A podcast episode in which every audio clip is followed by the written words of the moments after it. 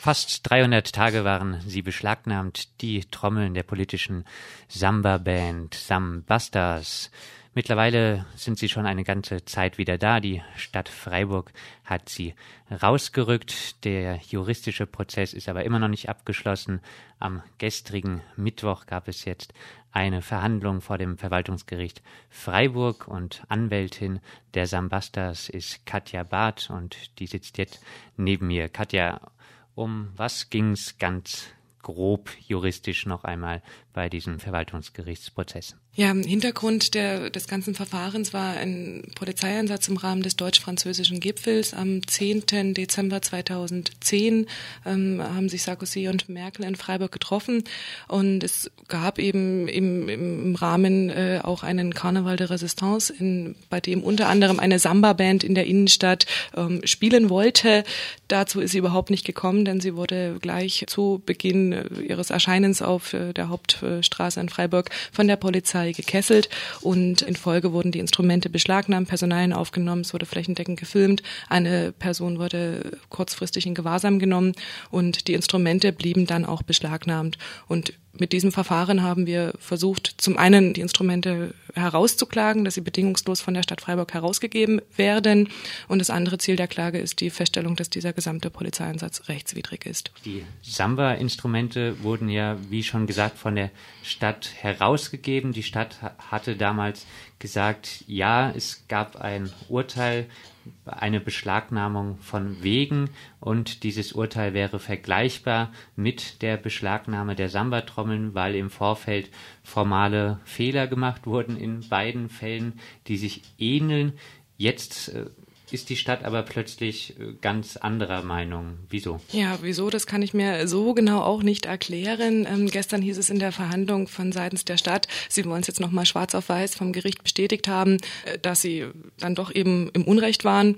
Vielleicht ist das eine interne Behördenangelegenheit, dass man das eben nur verkraften kann, wenn es ein Gericht dann auch rechtskräftig feststellt. Man muss sagen, dass sich die Stadt ja im Laufe eben dieser 300 Tage sehr uneinsichtig gezeigt hat. Also die Klage Klage wurde nicht sofort eingereicht auf Herausgabe, sondern man hat lange versucht, auf einer anderen Ebene mit politischem Druck ähm, ja die, die Stadt zur Herausgabe zu bewegen. Denn man muss natürlich sehen, so ein juristisches Verfahren kostet Zeit und Nerven, ähm, im Zweifel auch Geld. Und das ist nicht unbedingt immer der Weg, den man wählen möchte. Trotz des öffentlichen Drucks hat sich die Stadt erstmal nicht bereit erklärt, die Instrumente rauszugeben und erst dann eben nach diesen 300 Tagen, als es dann einen Fall von beschlagnahmten Wägen gab, der auch beim Verwaltungsgerichtshof Mannheim entschieden wurde, wurde, hat sich die Stadt dann entschlossen rauszugeben.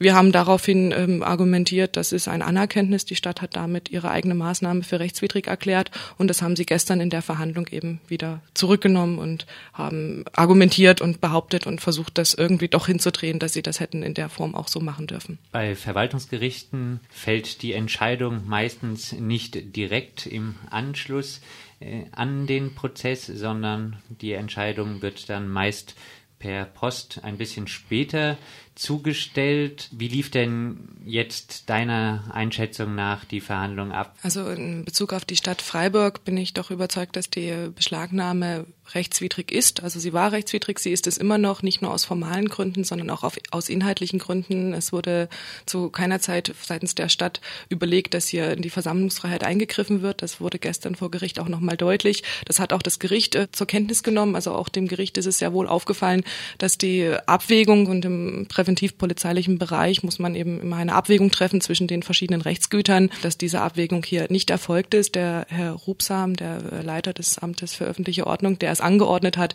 hat eben da äh, vorschnell gehandelt und hat sich keine Gedanken gemacht dazu, äh, dass hier doch das hohe Gut der Versammlungsfreiheit mehr wiegt. Und das ist vom Gericht festgestellt worden in im Rahmen der Verhandlung. Deswegen gehe ich davon aus, dass das Verwaltungsgericht Freiburg uns auch Recht geben wird. Sollte es nicht der Fall sein, ähm, ist dem Verwaltungsgericht Freiburg eigentlich jetzt schon bewusst, dass wir durchaus beabsichtigen und bereit sind, in die nächste Instanz zu gehen und äh, eine Berufung dann auch einzulegen. Da rechnen wir uns gute Chancen aus, weil wir eben vom Verwaltungsgerichtshof Mannheim Mannheim schon ähnlich gelagerte Entscheidungen an der Hand haben. Wie sieht es, was die polizeilichen Maßnahmen angeht, aus? Wie schätzt du da ein die Chancen, dass das Urteil für euch positiv ausfallen könnte? Wir haben hier bei diesem Verfahren einen sehr theoretisch juristischen Streit, denn wenn man mit Polizeieinsätzen zu tun hat, dann handelt die Polizei und es ist für den Bürger nicht ersichtlich, wer was angeordnet hat. So war es auch für meine Mandanten. Es hat sich im Laufe des Verfahrens herausgestellt, dass eben mehrere verschiedene Behörden hier sich für zuständig erklärt haben. Wir haben einmal die Beschlagnahme seitens der Stadt Freiburg und es gab darüber hinaus eben durch den Polizeivollzugsdienst, also das, was eben als Bereitschaftspolizei wahrgenommen wird vom Bürger, ähm, sogenannte strafprozessuale Maßnahmen. Also die Polizei hat sich darauf berufen, dass sie hier aufgrund eines Strafverfahrens tätig wurde, deshalb gefilmt hat, deshalb die Identität feststellen musste, deshalb den Kessel und deshalb auch die kurzfristige Gewahrsamnahme.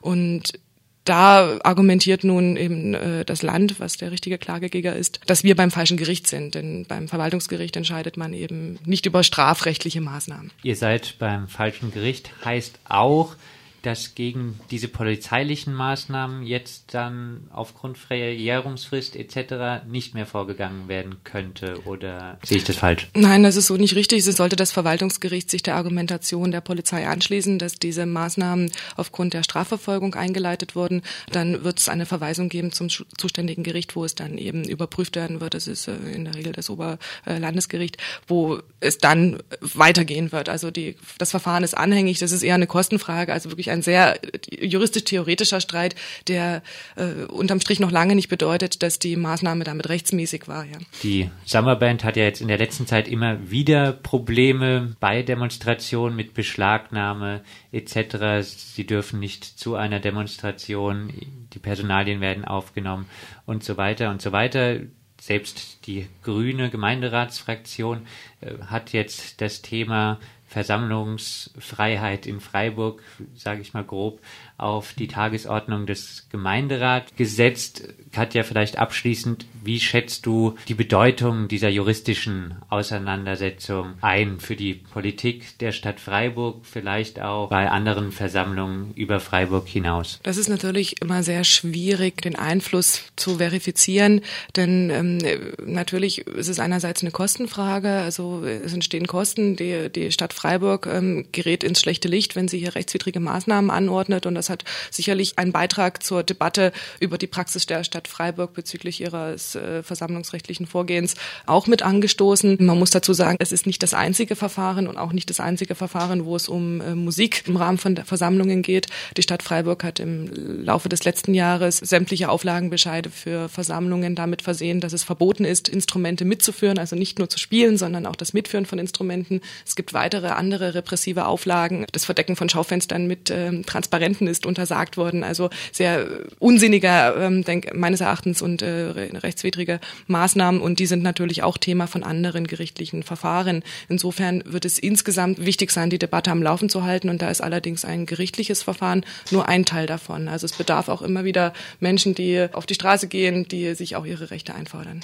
In Freiburg wird ziemlich oft unangemeldet demonstriert vielleicht ganz kurz abschließend noch diese Einschränkungen der Versammlungsfreiheit, keine Instrumente, kein Lautsprecherwagen etc., die sind aber auch, wenn sie rechtswidrig sind für angemeldete Kundgebungen etc., sind diese auch nicht rechtens bei unangemeldeten Demonstrationen. Es bräuchte nur praktisch eine klagende Person, oder? Genau, also es ist mit dieser Anmeldung von äh, Versammlungen ja immer so ein großer Streit. Äh, laut dem Versammlungsgesetz ist es strafbar, wenn man als Veranstalter einer Versammlung vorher diese Anmeldung nicht macht. Gleichzeitig äh, gewährt eben das Grundgesetz die Versammlungsfreiheit ohne Anmeldung, so steht es zumindest im, im Gesetzestext drin. Deswegen argumentiert auch das Bundesverfassungsgericht, dass auch gerade bei Großveranstaltungen, Großevents es nicht explizit einer Anmeldung bedarf, denn man soll nicht um Genehmigung oder um Erlaubnis bitten, die Versammlungsfreiheit steht einem zu. Wenn man jetzt ohne Anmeldung auf der Straße ist, dann ähm, ist man de facto in einer unangemeldeten Versammlung, die darf aufgelöst werden, aber solange sie nicht aufgelöst ist, genießt sie den Schutz der Versammlungsfreiheit. Und das ist eigentlich das Entscheidende, woran auch wieder der Maßstab zu messen ist, ob man Instrumente wegnehmen darf, ob man äh, die Route einschränken darf, ob man die, die Lautsprecherdurchsagen auf die Dezibel-Lautstärke äh, begrenzen kann. Das muss ich alles anhand eben dieses hohen Grundrechts messen lassen. Und bei der Auflösung müsste dann auch die Verhältnismäßigkeit gewahrt werden. Soweit Anwältin Katja Barth zum Prozess um die Beschlagnahme der Samba-Trommeln beim deutsch-französischen Gipfel.